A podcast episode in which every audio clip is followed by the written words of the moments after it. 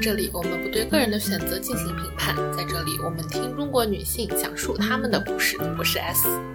今天这期是特别节目，是我去西夏酒馆做客，我们一起讨论了女性互助的话题。我接收过太多女性给我的善意，在人生的每一个阶段都有女性给我关怀，不断给我前进的方向和力量。现在的我也希望可以将我接收过的善意和力量传递给更多的女性。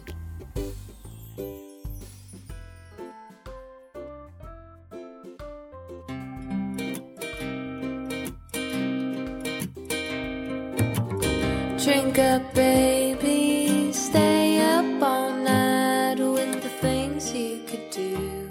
You won't, but you might the potential you'll be but you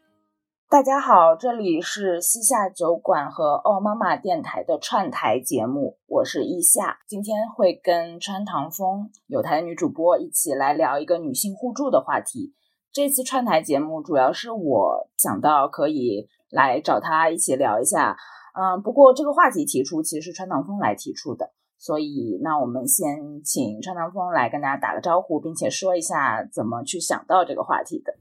嗯，好的，谢谢一下，嗯，大家好，今天非常高兴和一下可以合作。收到一下的邀请的时候，我就在想有什么话题可以聊。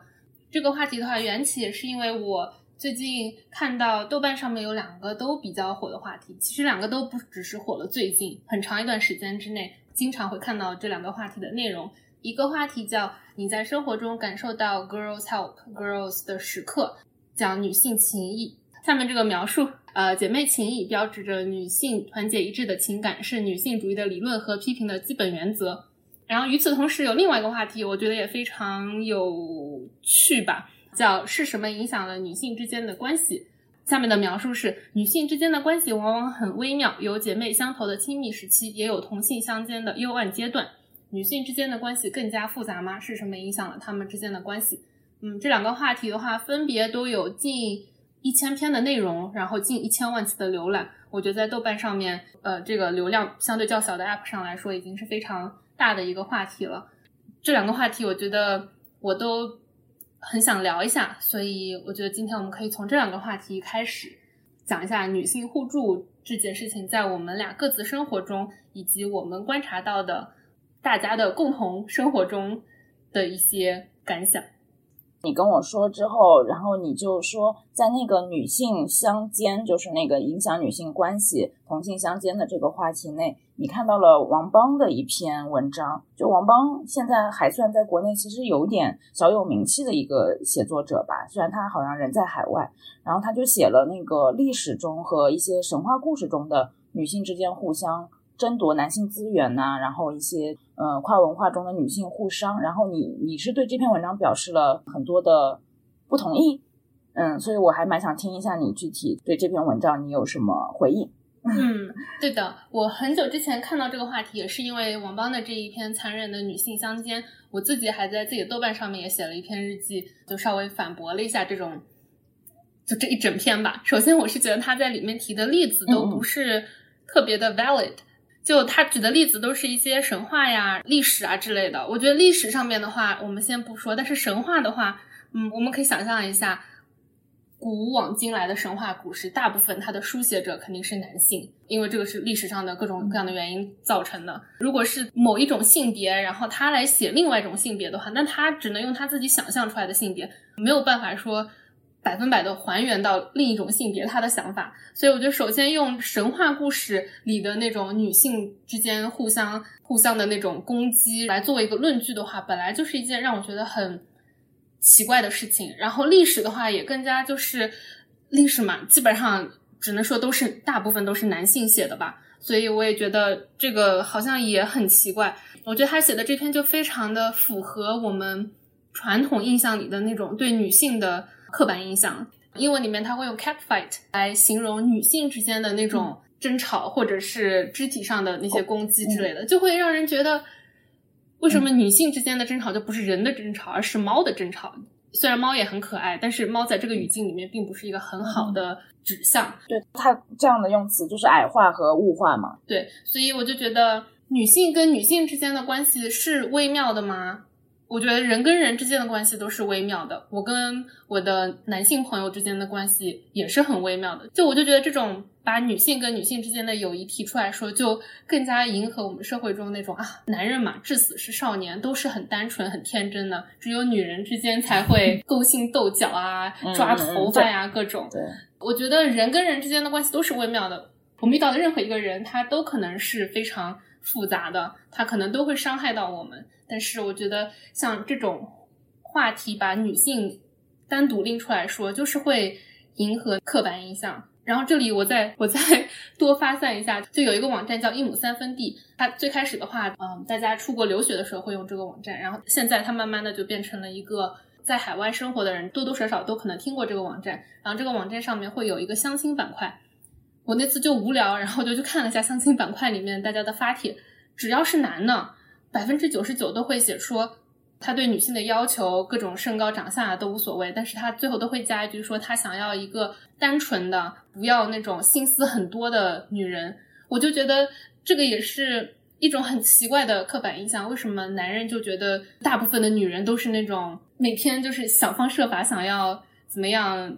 我就想不出来，就是想要想方设法的想要。啊，我我是觉得他他们可能就是潜意识中还是有一点那种呃自己是权威，以及甚至有一种帝王的感觉。我来挑选女性，我在这个婚恋市场或者说情爱市场上，我要选择那种相对心思单纯，我好掌控，我可以显示我男性优势、男性霸权，他们这样的一个叙述。我觉得他们还是被传统的这种男性的一个形象箍住了，自己也要想往那个方向上去套，然后并且对自己的伴侣期望也是好掌控。我觉得可能还是会有一点像那种后宫里面的一样啊，我不要那种心思特别多的，我就想要白莲花一样的女孩，像早期的甄嬛一样那种非常单纯，只想要爱，不想要任何其他东西的女孩子在一起。Anyway，我就觉得这个也是有一种这种对于女性的刻板印象嘛，就觉得女女生就是心思多，嗯，每天就想着要搞这个搞那个，不像男的特别单纯、特别天真、特别善良。其实他们最不善良，是吗？其实我觉得很理解你讲的这个，就是说你对王邦这篇日记的反感，包括可能甚至对整整个话题设置的这种，你敏锐的感觉到他在一个这样的讨论的社交平台上设置了一个呃同性相间的话题，其实他就是在这种议程设置上有一点点让人觉得不太舒服。就是你既然设置这样话题，你其实在引导大家不断的往这个框里放东西，不断的强化。如果这个东西强化一定过多，很多女生可能。会更加的相信他们之间跟同性应该是有竞争、有雌竞、有这些令人很神经紧张、很不舒服，而不是应该是建设性的这种关系。所以我挺理解你对这个话题的敏感。我们提到第一个姐妹情谊、呃女性互助这个话题的时候，我觉得就非常喜欢这个话题。这个话题的话，我也看了很多，大家会提到各种各样的，就比如说生活中，大家会在卫生间里面放置那种卫生巾互助盒，或者是啊，也有人会提到说他们在公司中遇到了女上司，然后女上司对于他们的各种方面都非常的理解和关怀，就会让人觉得说非常的有希望，就会觉得很感动这样子。我觉得我们今天也可以多聊一下我们各自生活中感受到过的这种姐妹情谊、女性互助的这些事情。那就是我之前跟你交流的时候，你就会说，就是我们什么时候有女性互助的意识？其实像你提到的说，可能是女性到这几年，特别是全球这个女性主义声浪特别高涨之后，我们在工作中、职场中，可能更加强烈的意识到女性互助的意识。不过我们俩之前交流的时候也会说。嗯，可能这些实践行为是从更小的时候开始的，只是说等到你明确的有一些系统性的知识，或者说作为成年人的那个意识上来之后，你再回头印证了你之前这些互帮互助的时刻。就像你说，嗯，之前你一直要到被婚恋这种呃价值的时候，或者说到职场上进行有真的有一定性竞争的时候，才会鲜明的意识到这种。但是其实像你刚才表达的。嗯，倒回去到青春期，我们就会开始互相借卫生巾使用。你跟我讲这个话题，所以我可能把嗯这种个人意识的历史再往前倒了更远，就是可能倒到我小的时候，不知道为什么，就是你跟我讲这个话题的时候，一下触发了我小时候玩过家家酒的那种时候的记忆，就可能真的有点久远，但是呃现在也是不知道这种叙述算不算一种马后炮，但是我还挺愿意这样叙述的。就是我觉得小时候过家家酒，很多人刻板的印象就是一个男孩子过来当爸爸，然后一个女生当妈妈，然后其他小朋友服从于这样一个异性恋架构的一个权威，然后嗯，所有人都捧着这两个小孩。但是不知道为什么，在我的童年印象里，我觉得我们当时玩家家酒，嗯，掌控所有全局的是一个挺聪明，然后挺漂亮的一个挺能干的小女孩。然后我对家家酒的印象可能比较好，也是因为是他来指挥大家，来决定大家各自的位置。也没有那么的男生的霸权，肯定也会有异性恋这个叙述。比如说，这个男孩子出去找点小果子吃啊，然后帮我们去搬点东西啊，就是男生做男生该做的事。但是，我觉得整体指挥这些所有东西进行的是这个女孩，她不会让别的小女孩在整个的游戏过程中受到很多的欺压。就是男孩子小时候不知道恶意还是无意。就会拿石头呀，嗯，篮球呀，足球呀砸女孩子。但是在我童年玩乐的经历中，有这样一个小姑娘，她就一直是护着大家的，呃，也有点像一个小姐姐。虽然我们是同龄人，可能那个朦朦胧胧的那种女孩子帮助女孩子的感觉，就给我留下了最初的美好的印象。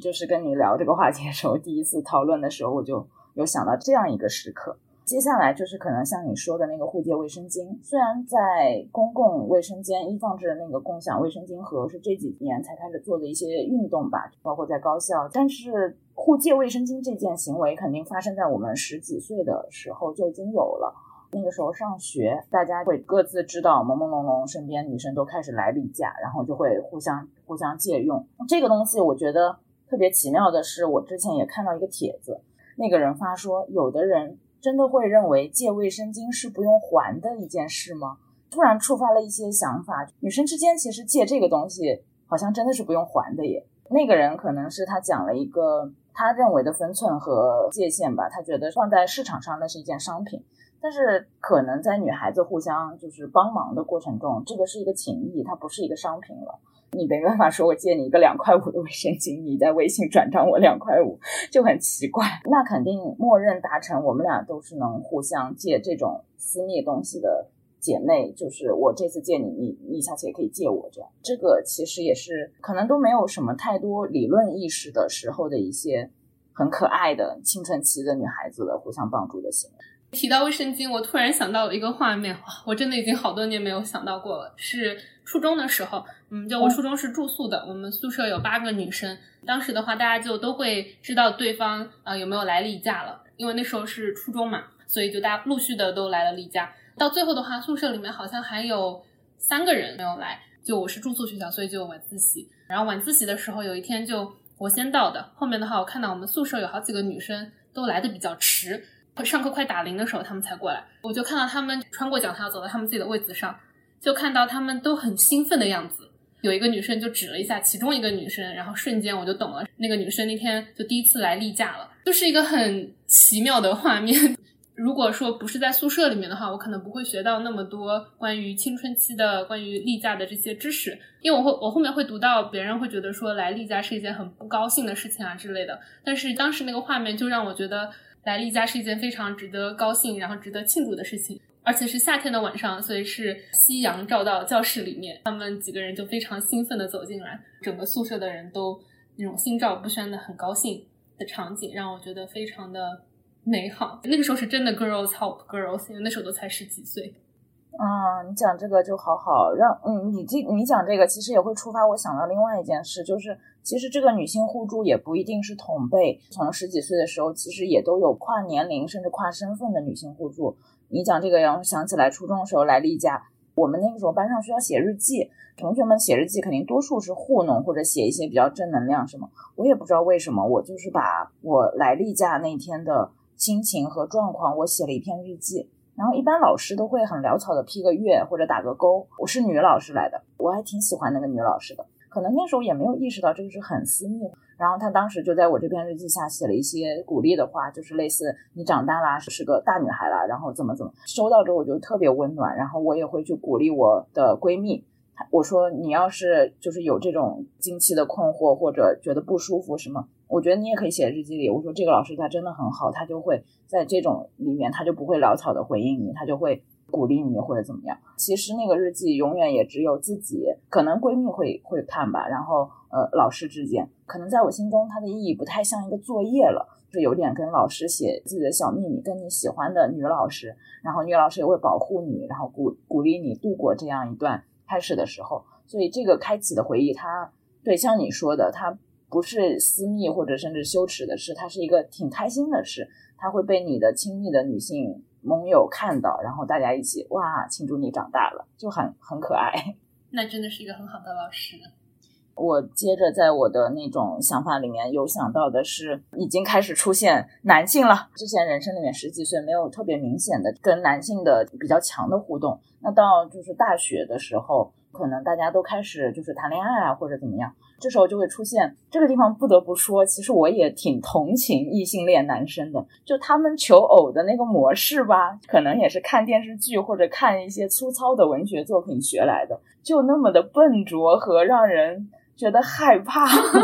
就是我不知道，就可能 就是到现在，可能大学都有这种行为，就是类似点一圈蜡烛或者拿一捧花一直追你。呃，我还听过还有放热气球的，在对方女生并不对你有好感，甚至对你有些反感的时候，他们就强硬的通过各种形式主义的这种手段来求偶，就是其实挺吓人的。我我一直就是其实有跟我闺蜜分享一件事，那个是就是呃感情实践中的那个阴影还蛮大的，就是从此之后我就还蛮害怕这种痴情男的人设，就类似在你家门口苦苦的等这种。就是本科的时候有。嗯，另外两个班的男生吧，他们分别追求我跟我一个室友，就是很夸张的想了一些办法进入了我们女生宿舍。为什么说这个时刻有这种女性互助？有女生跟我们通风报信，然后叫我跟另外一个女生赶紧藏起来，藏在公共卫生间，宿舍门反锁。我的室友就在房间里面非常恐惧的等待着那两个男生来砸门。我们真的是经历了非常恐怖的事情，就是这种东西、这种行为跟美好的爱情一点关系都没有，完全就是非常恐怖的这种追求过激的求偶行为。然后我们 就在厕所非常尴尬又难熬的等待着，直到别的女生再过来跟我们说他们两个放弃了走了，我们才回到寝室。然后室友跟我们说他们就砸了很久的门，然后就拼命叫我们出去或者怎么样。其实现在想来，可能这件事中的各个方。包括帮助那那两个男生上女生宿舍的女生，可能他就有一点，我我其实确实是不想套用进你讲的那个，就是同性相间的那个里面。嗯，当时可能是有一种奇怪的，大学时期有种奇怪的，嗯，大家起哄的那种氛围，就是所有人都想说，我要促成一桩爱情。他们并没有看到这里面没有爱情。所有帮助我们的女孩子，她们都清楚的认识到，不能让男孩子直接上门来抢人或者怎么样，就是这样会造成很大的人身伤害和不可逆的一些危险的后果。有这样一件事情冲击之后，让我觉得哇，女生之间真的要互相保护、互相照应。到了大学的那个时候，就有一个这样的女性互助，其实还蛮感人的。其实后来这种行为也延续到研究生时期，就比如说有人追求我室友的时候，我也会帮助他挡掉，就他不太喜欢男生，然后我也会跟他商量，我们如何婉拒这个男生，就是尽量又不伤害他自尊，又尽量的不要让他总是以这种特别夸张的、然后吓人的这种行为。女生就是互相的交流，这种在爱情中、在在恋情中的这种实践，然后也是这样互相扶持着走过来。包括可能肯定每个人都会有大量的跟闺蜜夜谈呐，大家聊男孩啊，然后聊这种呃恋情中的一些问题啊，一些怎么去处理的方案啊。这样，我觉得这种每一个这种小的时刻都是一种女性互助，这个。还挺让人感到窝心的。我觉得很多人的闺蜜情谊肯定都是这样建立起来的，就是聊男生、聊感情、聊怎么处理。对，然后这个是一个很好的一个构建。嗯，哇，我觉得那那个整个过程听起来好惊悚啊！要躲到卫生间。对呀，就是嗯，就是那种那种时候还挺吓人。对，然后你刚刚讲那个，我就想到前段时间不是有个视频还挺火的，就一个女生被男生在操场上面。表白，然后那女生就愣掉，另外一个女生就飞奔出来把他给拉走。我就觉得看到那个好感动呀。底下会有很多评论，就会觉得说，说不定那个女生喜欢那个男生呢之类的。但是我觉得你没有过那种情谊的话，你无法理解他为什么要这样子出来，嗯，把他的朋友给拉走的行为。我我觉得完全可以理解他那个行为，并且觉得他这个行为非常的勇敢。对对对，我也很理解。就像其实我之前一直总是跟姐妹们讲，在面对 PUA 啊，或者面对一些就是情感勒索的时候，有时候你你别想的那么就是心软。比如说吴彦祖对你进行什么 PUA，你会接受吗？我说没有这种假设，我们最好看到很多勒索，他就是勒索，不要因为他是帅哥或者是明星或者是什么高富帅这种这种很奇怪的指标而怀疑这种情感上的绑架，就像。我们再回头再看以前的影视作品，就是类似《金粉世家》什么，就是像金燕西那种表白，就陈坤拉横幅啊，大声喊。当然，它里面存在的两个人已经就是心意相通。如果说里面存在就是一些绑架勒索的这种行为，那即便他是陈坤，你也不应该答应他。就是女生之间应该互相的把他拉走，不要理他，就这样。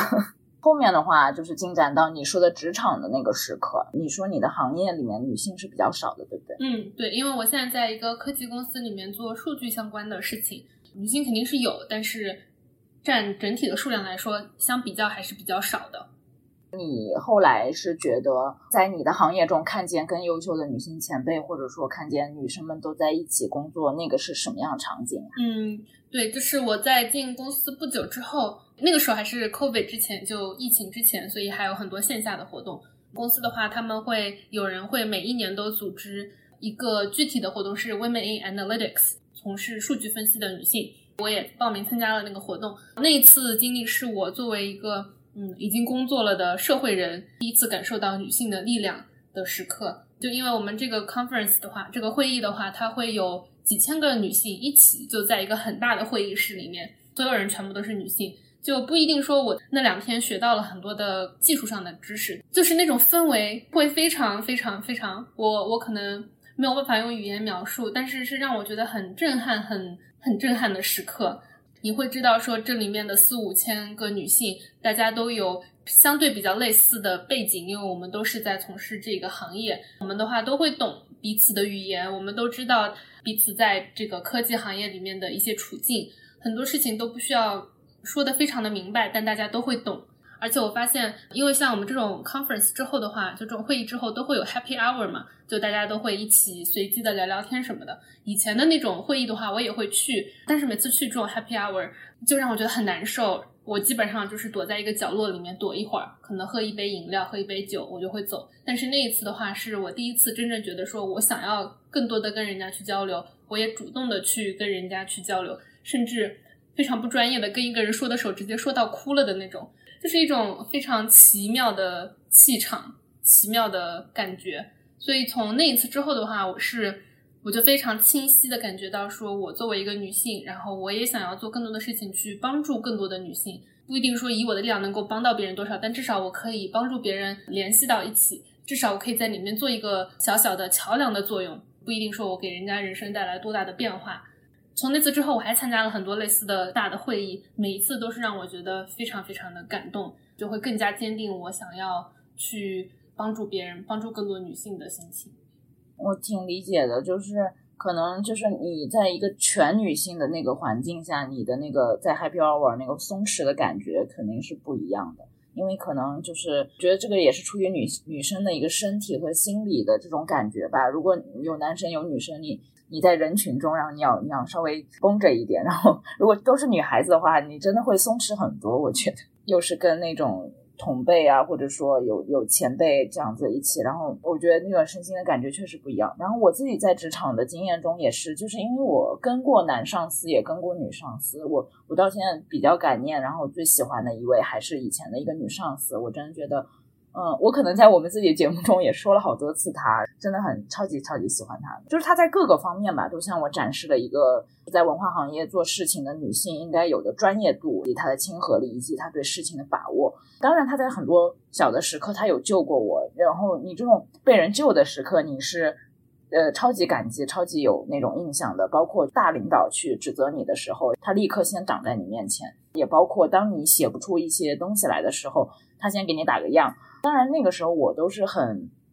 处于一个嗯职场新人吧，相对还是新。他的这些行为都会在我身上留下烙印，然后我以后也会以他这样教我的方式去对别人。然后我觉得这是一个很美好的传递，因为他是我前辈，所以我不可能以他对我的那种善良，以这种同样的形式回馈于他，但是我可以把这种形式传递下去。我觉得这种女生帮助女生的这种流动性，它是一个一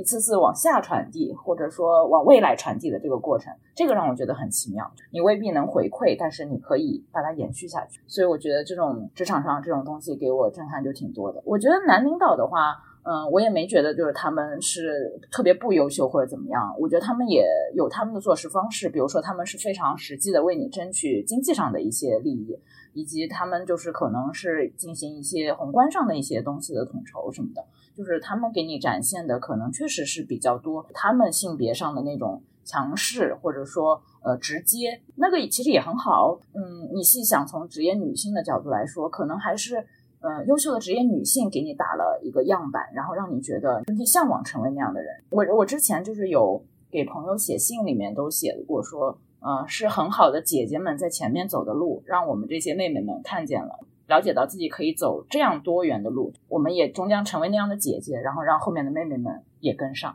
因为我在美国工作嘛，然后我就会。看到公司里面那些亚裔的女性，特别是我还会看他们的 LinkedIn，看他们是不是在中国读了书再去美国。我会我会努力的找到这样子的人，呃，然后就远远的默默的瞻仰他们的心情，因为我就感觉他们让我看到了一种可能性，不一定说我一定要土生土长的美国人，我也不一定是一个白男，我才可以在这个公司里面做到一个比较高的职位，做到一个比较有影响力的人。我觉得我们现在努力的工作的话，也不一定全是为了自己，也是希望说通过我自己的努力，我达到了某一个呃有一点点权利的人的话，那我可以继续去帮助更多的跟我比较像的人。当然也会帮助男性，但是我可能会更愿意去帮助跟我比较像的人，因为人都是这样子嘛，男性也会比较愿意去帮助男性。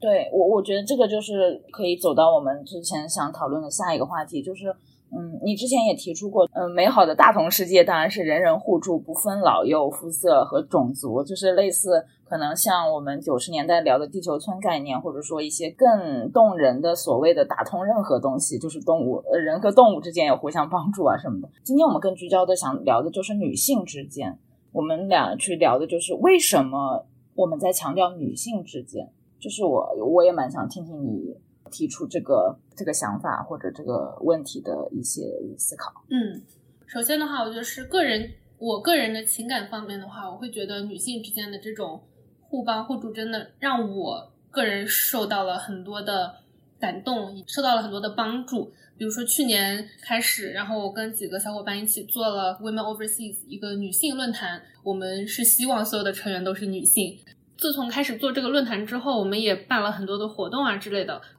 所以从去年大概十月份开始，我在网络上面接触到的绝大部分人都是女性，就会觉得是很奇妙的感觉。当然，我我也不一定跟每一个女性都是非常好的沟通，可能我们中间也产生了很多插曲。仅仅因为我们是女性，并不能够说明我们所有的思想都是同样的，我们所有的观点都是同样的。但是更多的话，我是会感受到说，跟女性之间的交往，大家就是。话不用多说，就比如说我们几个人的话，都其实都不太会设计，所以我们就希望有人可以帮我们设计一个好看的 logo 呀之类的，就很快就会有女生帮我们一整套的那种宣传东西全部都做好了。因为这个的话，其实如果要在市场上面找人做，还是挺贵的吧，嗯，而且也不可能出货出的那么快，所以他们就非常快速就帮我们把这个事情给做好了。包括我们现在的话。我们做了每一次活动呀，呃，前期后期都是有很多女生，就大家都是志愿者一起在做这个事情，就所有人也没有任何的回报，我们也没有钱的收入。可能你去别的地方实习，可能他还给你一个 title，你可以放到你的简历上面。但是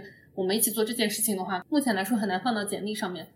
这一整个过程中，被大家的这种女性之间的情谊给感动到。你说，如果我当时我们当时做的是一个 Chinese overseas，所以所有都是中国人，不分男女的话，我们会有这样子的，像目前这种合作的很舒服的模式吗？我觉得很难想象，所以我只能想象的出来，女性之间这种话不用多说，就做就完事儿了。嗯，就大家所有人都是为了同一个目标，我们希望可以给更多的女性带来信息啊，带来这种温暖，就是一个社区的女性的互助这种。我觉得人跟人之间的互助肯定是非常重要的，但是在目前的这种社会的形势下的话，就感觉女性之间更要团结起来，我们才能够共同的去打破一些现有的对女性的枷锁，以及帮助更多的女性可以一起。其实很多人都有这种想要做一些事情的想法。我们作为一个个体的话，能做的事情很少，但如果我们能够提供一个平台，让大家一起去为了共同的这种理想来做事情的话，我就觉得是一件非常美好的事情。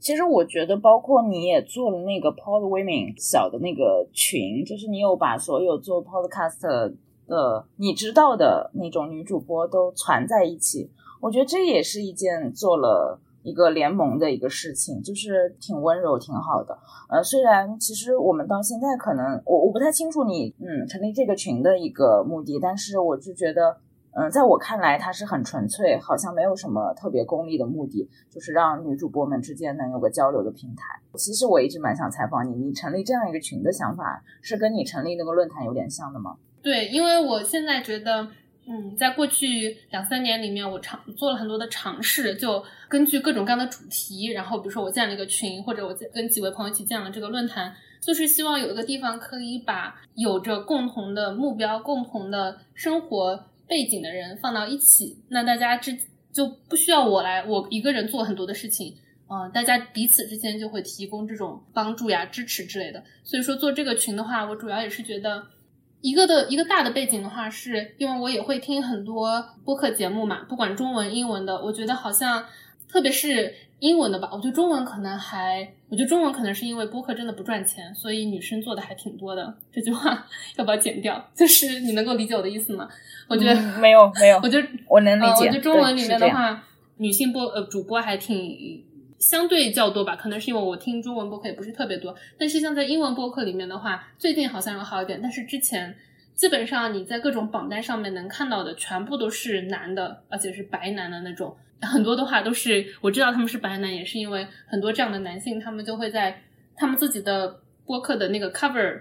都是他们自己的照片，我就觉得是一个很妙的事情。就你打开来一排的白男，我如果说我可以提供一个地方，然后让大家聚到一起去，那如果我们有一些问题想要共同探讨的话，就是一个比较好的地方。目前的话，我也没有任何的功利的心情。播客的话也功利不了，所以，所以就是希望我们女性播客之间的话也可以多一些交流。就比如说大家看到有一个什么样的新的什么东西，可以一起分享一下，我觉得那也很好。因为也有人问我，其实我们有很多的中文的主播的群，里面就有男有女，说为什么不足够，我一定要再重新再建一个群。我是觉得像我加的一两个群里面的话，基本上。讲话的还是男性为主，就我有的时候翻一下聊天记录，翻上去好几天没有一个女性说话，我就觉得这样不好，这样不够好，所以我想要再建一个新的群。我挺理解你的，就是像前段时间我情绪上有点波动嘛，然后我就。还删了挺多微信好友，然后也推了非常多群聊。其实你不删不知道，就是我觉得触发我的有一个点是，我有一次也是听这种传统电台啊，然后有一个人说，然后他就说每个人平均有两百个微信好友，然后我想说天呐，平均只有两百个吗？然后因为我发现我微信好友竟然有两千个，我觉得我真的不需要这么多人，然后我我我，然后我就猛地删了几百个大几百个人。然后我就又退了几百个群聊，其中其中会包括一些播客的群。像你说的，我也发现，在这些播客群当中，很多都是男性，他非常强烈的表达着自己的观点。我觉得女性可能是一个比较多避免冲突的一个个物种。当然，现在女生的意识也很强了，有很多女生就是特别敢于当男生抛出一个观点的时候，她立刻就是去去反驳这样子。但是可能很多的男性主播，其实包括他们做节目也会这样，就是我觉得在华语圈也会这样，他们滔滔不绝的讲，然后给女生或者女嘉宾发言机会会比较少一点。我也觉得很惊喜，你建了这样一个都是女主播的一个群，虽然大家就是也是很松散的相聚，但是我觉得这个群目前让我感觉还蛮舒服的。就包括我我上我们上期节目就是就是我正好抓住了宝婷，然后聊了一期，其实我觉得也是。虽然可能就是宝婷的输出更成体系或者更怎样，但是我在跟她整个的在上海的交流中，我也感到了很多很多那种很温柔的女性情谊互助的那种时刻。就是我们俩私下也聊了一些别的天啊什么的，然后我觉得啊，就这种感觉还是真的挺好的，就是女主播之间的有些东西是不言不语的明白的，就像我们在节目中两个人可以一起突然的一起唱起歌，然后就这种时刻就是你讲不清楚，但是这是女生之间的一种电波连通的感觉。对，我觉得我听过这段，不知道要不要剪进去，但是我听过部分的中文的节目。我之前其实在我的我有写一个关于播客的 newsletter，里面我也有吐槽了某一某一些节目，就是觉得，嗯，就那种性别意识实在是太差了，听不太下去。我很久以前都有听过有一期某某一个比较有名的电台，他就讲了一个呃女博士的事情。然后那个男主播他就不停的在那边说啊，他很久以前在北京招了一个女博士，然后那个女博士做事的方式有多差多差，嗯，就从头到尾就是不停在说女博士有多差，就让你觉得很奇妙。就可能那一个女性她确实她的工作能力没有达到你想要的预期，但是你这么多年之后还要不停在那边说那个女博士怎样讲，就会让人觉得非常的奇妙。但是当时当时他其实好像也有女性在录制。但我不知道当时那个女性她听到是什么样的心情，可能她也没有反击吧。至少在那个节目里面，嗯，可能后面反击了。我大概听到前面那那一部分，我就直接把那个节目给关掉了，因为我就觉得太奇怪了，就是没有办法接受，怎么会这样子？就什么东西都没有人说男博士怎么怎么，他就不停那边说那个女博士怎么怎么样，怎么怎么差，怎么怎么不行。嗯，就是非常的奇妙，而且还是那种。非常就是国内数一数二吧，现在只能说至少关注度数一数二的播客节目，嗯，可能也没有人觉得他们讲的东西很奇怪。嗯，对，我觉得有些播客的性别意识真的是很差，就是确实像你说的，包括所谓大台或者说头部的播客，就有一些就是会讲到类似兄弟会这种事情。其实我觉得兄弟会这种事情本身就是一个性别意识很差的一个男性联盟了，但是他们还在不断的说这个事儿事情很好玩，然后类似说兄弟会里面怎么样去评价或者 judge 那些女生什么的，然后我就觉得。嗯，然后也是关掉了，就这些大台讲的东西，我也完全不拜这种 感觉。就是，所以我我是觉得女生真的是，就是女生同盟里面才会互相的更认可吧。虽然像你说的，当然当然未必是同样的思想、同样的同样的观点，但是我觉得女生是有一些可以互相感知、互相共振的东西的。对对对。然后，嗯，那我就是还蛮想。请你讲一下，就是你之前跟我分享的那个，就是我们我们可以做的更多，就是如何可以更加互助。就是你你之前跟我说有个小程序是吗？嗯，因为我觉得现在已经像你说的，就是会有那种可能是对未来的那种互助，所以我觉得我们每个人的话，其实都可以做的更多一些。比如说，我看到这个有一个微信的小程序叫“他团团”。这里义务帮他们打一个广告，因为我看他们也是很新很新的一个程小程序。它的大概的理念就是你在上面 PO 的所有交友啊，嗯，找人一起爬山、打乒乓球、租房，或者是希望有个人过来帮我搬一下家或者修一下这个东西之类的。他希望在那个上面的全部都是女性，去提供一个平台让女性去呃一起约出去玩呐，合租，或者是我我觉得更舒服，让女性进入到我的家里面帮我来修一个什么东西之类的。所以我觉得这个概念还是非常好的。我觉得可能在国内也大家会有这种需求，就比如说每次那种租车的平台出事情之后，就会有很多人说，为什么我们不能有一个只选女性的按钮？那如果我们点这个按钮之后，我就只想要女性司机来这样子。嗯，我觉得大家是有这个需求，也是因为看到了很多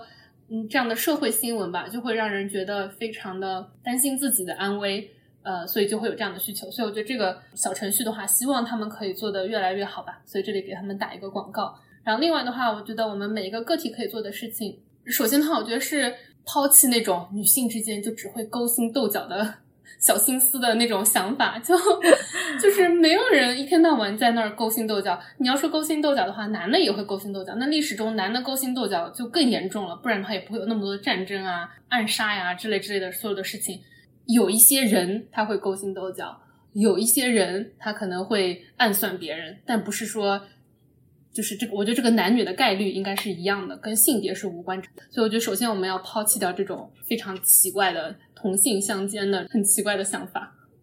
讲那个他团团，我也挺有兴趣的，是因为就是之前我也有朋友说他家里水管坏了，然后他需要等一个师傅上门修水管。其实我们朋友一起在他家的时候，我们就会说，要不现在就是趁着男生女生朋友都在，让那个师傅来吧，因为我们也会，我觉得这也不是完全的被害妄想，就是她一个女孩子在家，然后来一个男性的师傅在家修水管，多少感觉会有一点不安全。就是如果有他团团或者类似这种女性互助平台，那么 OK 啊，我们叫一个女师傅上门来，然后就是一起来修一下或者怎样。总感觉会多一些安心，因为男生女生真的在力量上不同。就是我们不是预设说师傅是坏人，真只是说世界上是有一定概率的各种各样的事情，就包括你说的，就是打车嘛。因为我也会觉得，就是一个女司机啊，或者就是我我晚上上车，然后是一个姐姐或者一个阿姨开车，我也觉得挺好的。就是嗯，就是女生天然的这种女性之间互相信任吧，会觉得挺好的。而且现在应该没有太多的事情。是女生做不了的了吧？嗯，就包括其实之前不是出来一些案，呃，就是那个案例，当然有一点有一点悲惨，好像是不是之前铁路上还是什么，就是出事故了，但是发现那些出事故的工人全部都是女性，就是因为那整条铁路或者什么，就这些都是女性在修。然后对，就是从体力活到智力活，觉得没有什么是女生不太能胜任的了。所以如果我们能在各种地方上互相帮助，我觉得也挺好的。就是我个人也会，就是平时的话，就是如果有一些什么工作机会啊，然后我也是蛮，就是蛮多，就是尽量推荐我女生朋友去试试啊，或者什么，就是确实像你说的，就是往下传递我们在实践中能做的事情，其实还蛮多。嗯，对对。而且，然后你你打你你，sorry，我这想补充一句，如果有觉得被冒犯到的男性的话，那不应该怪女性，而是怪在你之前做过一些不好的事情的男性，然后。导致说女性产生了这种比较不好的刻板印象，就觉得男性好像不太安全。但这个的话，你不能就就是这是一种求生的本能吧？所以，嗯，可以去责怪在你之前的那些不做好事的男人们。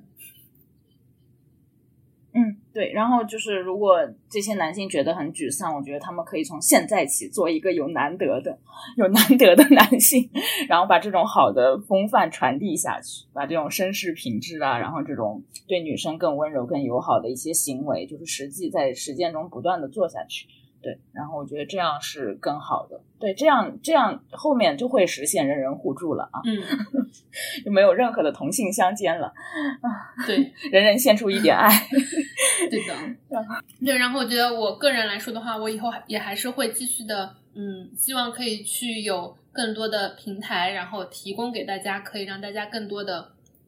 就有相同兴趣爱好的女性都聚到一起去。哦，这里还有一点的话是，比如说之前 Women in Tech 的话，那个豆瓣小组不是有很多女性嘛，她们也会发说，就经常会有男性想要加入他们的小组，就是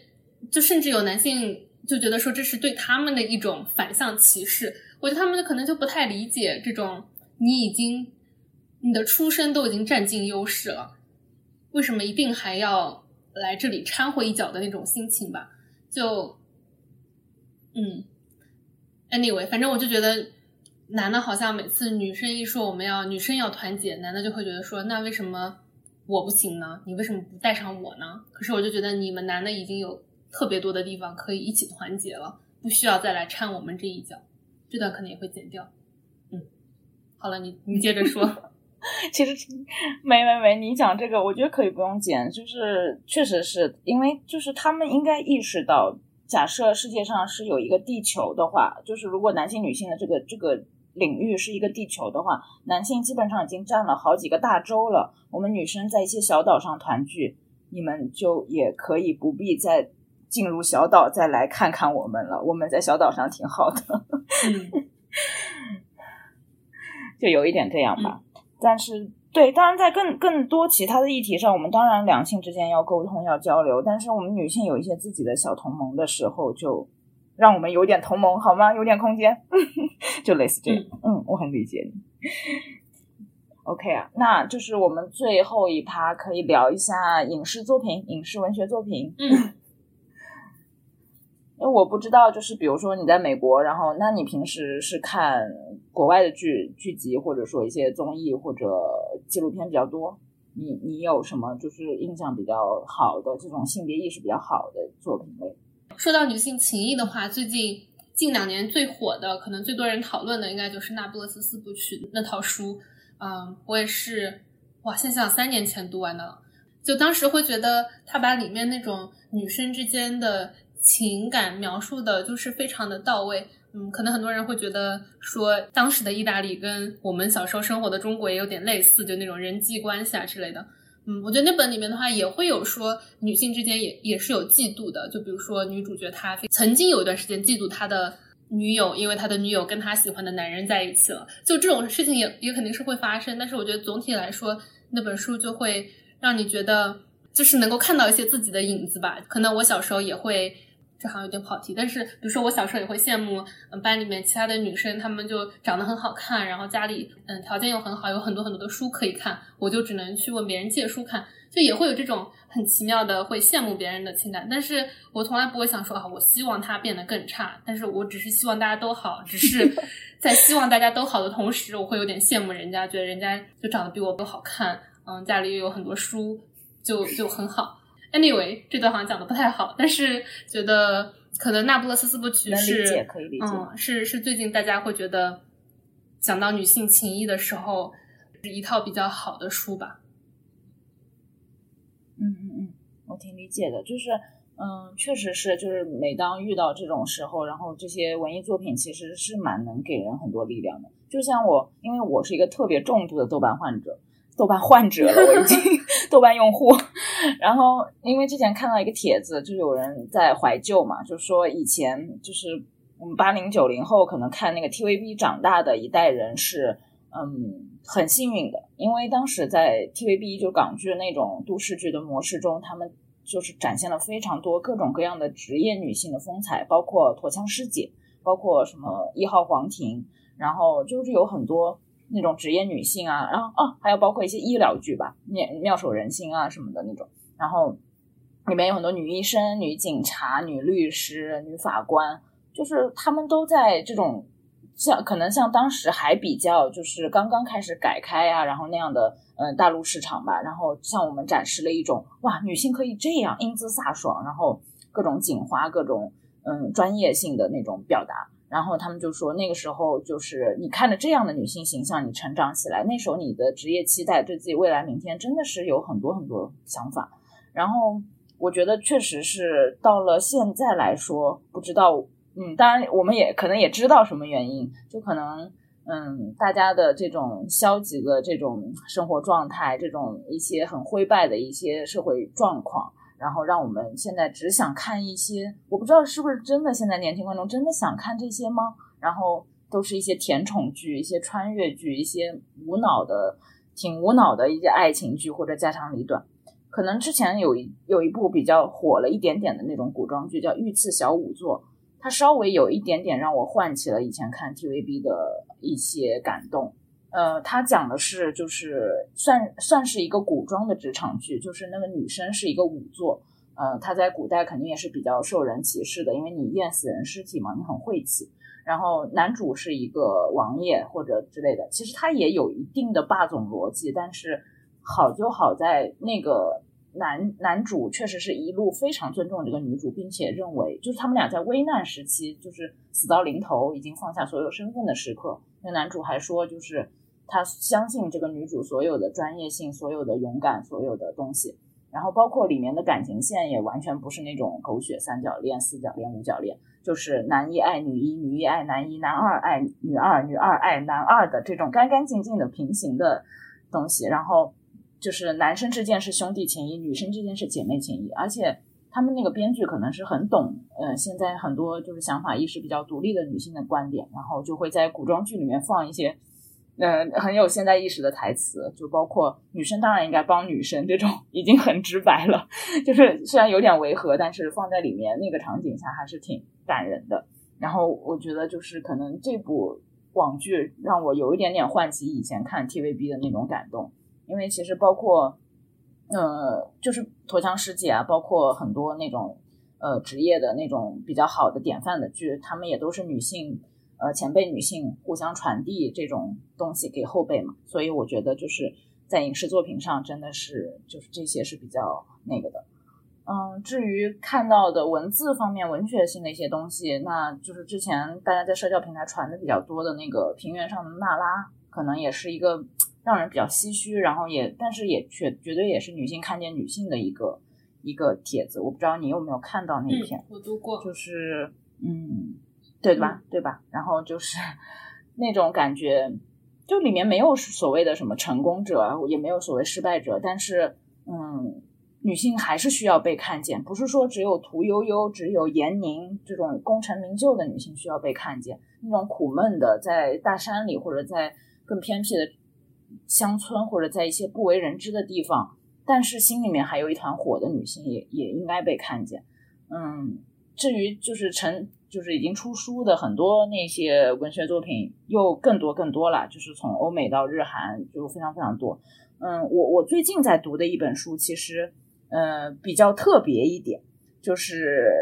最近可能就简体中文世界刚刚出来吧，叫《萨德是女人》，是南大出版社刚出的。呃，这本书比较特别的是，它的女性看见女性的方向是安吉拉·卡特，一个特别古灵精怪的一个英国女作家。他看见萨德，萨德就是那个 其实挺有名的 S.M 的那个这个词的创始者。然后他的作品中的。一些女性形象，这些女性可能是一些荡妇，是一些不正确、不完美、嗯不贞洁的女性。就是我觉得，就是这个挺有意思的，是因为嗯，可能之前我们俩聊的很多都是嗯相对可能比较主流的吧，其实还是相对比较主流女性。就是我们自己其实也是很挺蛮主流的女性，可能有一些标签，在城市生活，做一份工作，然后。呃，这样的职业化或者说生活相对甚至就是呃坦然来说是中产左右的这样的，但是呃不知道也在卡特的文本里面，他去分析了萨德呃侯爵之前写的作品里面一些荡妇他们所表达的一些他们的一些女性的先锋意识。这个这个我之前看那个南大他出了一个推文，他去讲为什么卡特会去写这个事儿，可能也是因为。他那个年代底下，嗯，女性主义运动进入了一个一些争锋吧，就是嗯，那些呃当时的一些女性主义者，他们会说，我们女生，嗯，女呃，我们要做这个比较正确或者完美的女权主义者，我们是不会消费色情作品的，我们是贞洁的妻子，是就完美的女员工，是一些。嗯，比较就是社会上一些，我们要不断表达这种方向，就是我们只做呃贤妻良母，我们只做贞洁烈女，然后我们争取我们的权益。呃，他们可能是跟那个，就比如说性工作者啊，跟一些比较生活比较边缘的女性进行了割席。然后卡特非常反对这种想法，然后他认为正是在那些呃生活比较有呃。动荡的女性当中，她们也有自己的东西要表达。然后我觉得，其实我在卡特一些分析、一些描述里，其实反而是能看见自己的自己这样的女性的。就是，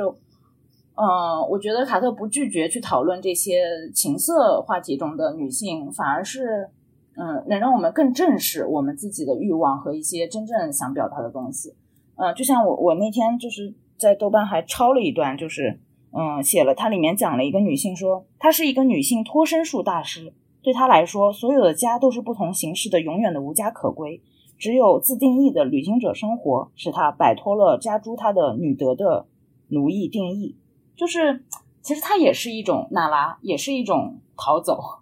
嗯，只是说他们可能是用自己不同的方式，比较底层或者说比较极端的那种方式。但是他们未必就不应该被看见，就是不是只有贞洁烈女才是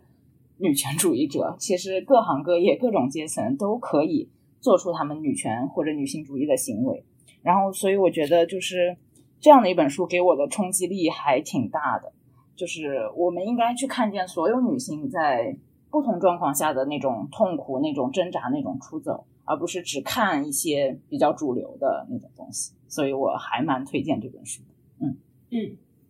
好的，嗯，对我我听你这个讲完之后，我也想到我之前前两年读的一本，嗯，也是一本纪实，它是一本纪实文学，但它读起来真的好像小说。我当时是快读完了才想，才发现原来这是一本纪实文学，叫《Three Women》三个女人。嗯，她就是一位记者，她花了很多年的时间追踪三个女性她们嗯生活的故事。就我觉对我来说也是一个冲击力比较大的一本书吧。嗯，主要也是在于那三位女性她都不是完美的。嗯，有人出轨啦，然后有人有各种各样的呃问题，就可能跟我以前看到的，就我自己的阅读啊，然后各种信息的摄取来说，也是，就像你说的，是是比较正统的，就就人都是比较好的那种，就嗯。因为就不会有很多人给，比如说所谓的荡妇，呃，或者说是跟别人出轨的人来著书立，呃，来出书这样子。所以我觉得那本书的话，也是让我觉得好像不一定说我一定要想要成为一个完美的女人，因为也没有完美的女人，任何一个女性她都是女性。对我就我就突然想到了这本书，也可以推荐给大家。就整个的描写，真的让你觉得好像。像一本小说一样，我都不知道那个作者到底是怎么做到的。嗯，不过他后面有说他他就是花了很多年的时间，收集了非常非常多资料，各种各样的访谈之类之类的，才写出来这样一本书。嗯，对，所以呃，我觉得说这个的话，也可以提到，就网上大家经常会鉴定女女权啊，然后就觉得说这个不是女权，那个才是女权之类的。嗯，我对这些事情的，我个人对这些事情态度都是。嗯，没有所谓你是女权，我不是女权之类的。大家只要是朝着同一个方向发展的话，其实都是 OK 的。为什么一定要在内部我这个女权比你的女权更好？就让我觉得很奇怪，个人不是特别能够接受。嗯，我觉得哪怕是在一些理念的上面不是完全相同的，因为我以前也会觉得这个可能有点挑，我以前也会觉得有点困惑。就是，就比如说，我觉得我要支持女性，我是女权主义者，那难道这个女性她不管做什么事情，我都要支持她吗？就会让我个人觉得有一点困扰。嗯，就比如说有一个女性，她做了一件让我觉得不喜欢的事情，但是她是女性啊，我可以因为她做这个事情而不喜欢她吗？但是后面的话，我就觉得说我可以不喜欢这个人，但是我只要是为了全体女性的利益，我想要做一些事情的话，我哪怕不喜欢这一个个人。我觉得应该是 OK 的，这是我个人非常幼稚的初级的想法，因为我觉得这个事情确实有困扰到我。就比如说网上大家说这个女生做了什么事情，我很难去评论她，我不愿意去评论她，因为我觉得我们都是女性，我不想要再去评论人家犯法的事情除外。就如果他做一些比较有争议的事情的话，我就不太愿意去评价别人，不想要再去说他怎么怎么不好。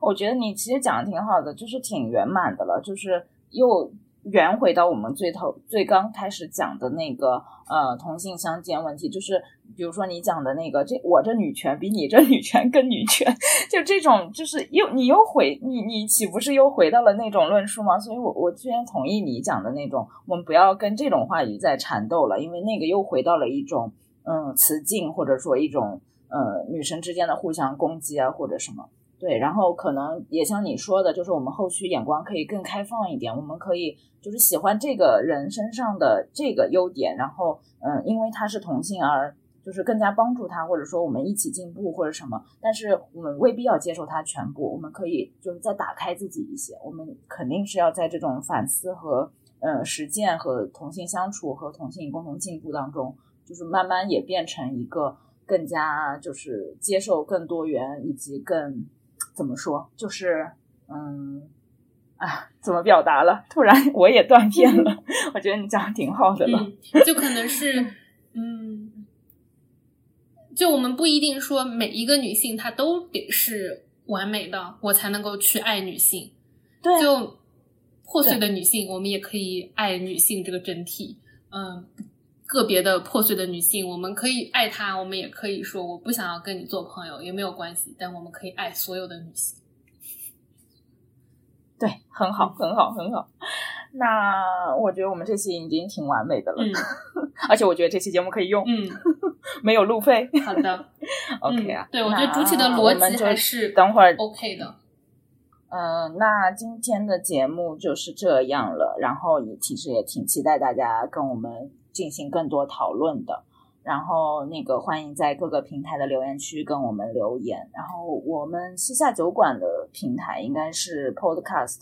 小宇宙、网易云、蜻蜓、荔枝，各种都有。可能有些平台现在开始抓取我们，但是我们就可能未必都能维护过来。但是主流的几个平台都会回复大家。对，然后那请那个哦妈妈这边口播一下。好的，我的节目只有在各个 Podcast。嗯，App 上面还有小宇宙，国内的话是小宇宙上面会出现，别的平台我其实不是特别清楚，我也没有怎么管它。But anyway，就欢迎大家跟呃收听以及对欢迎大家收听，感谢大家收听，好可爱。OK 啊，那那我这边按掉先。嗯，好，那拜拜，拜拜。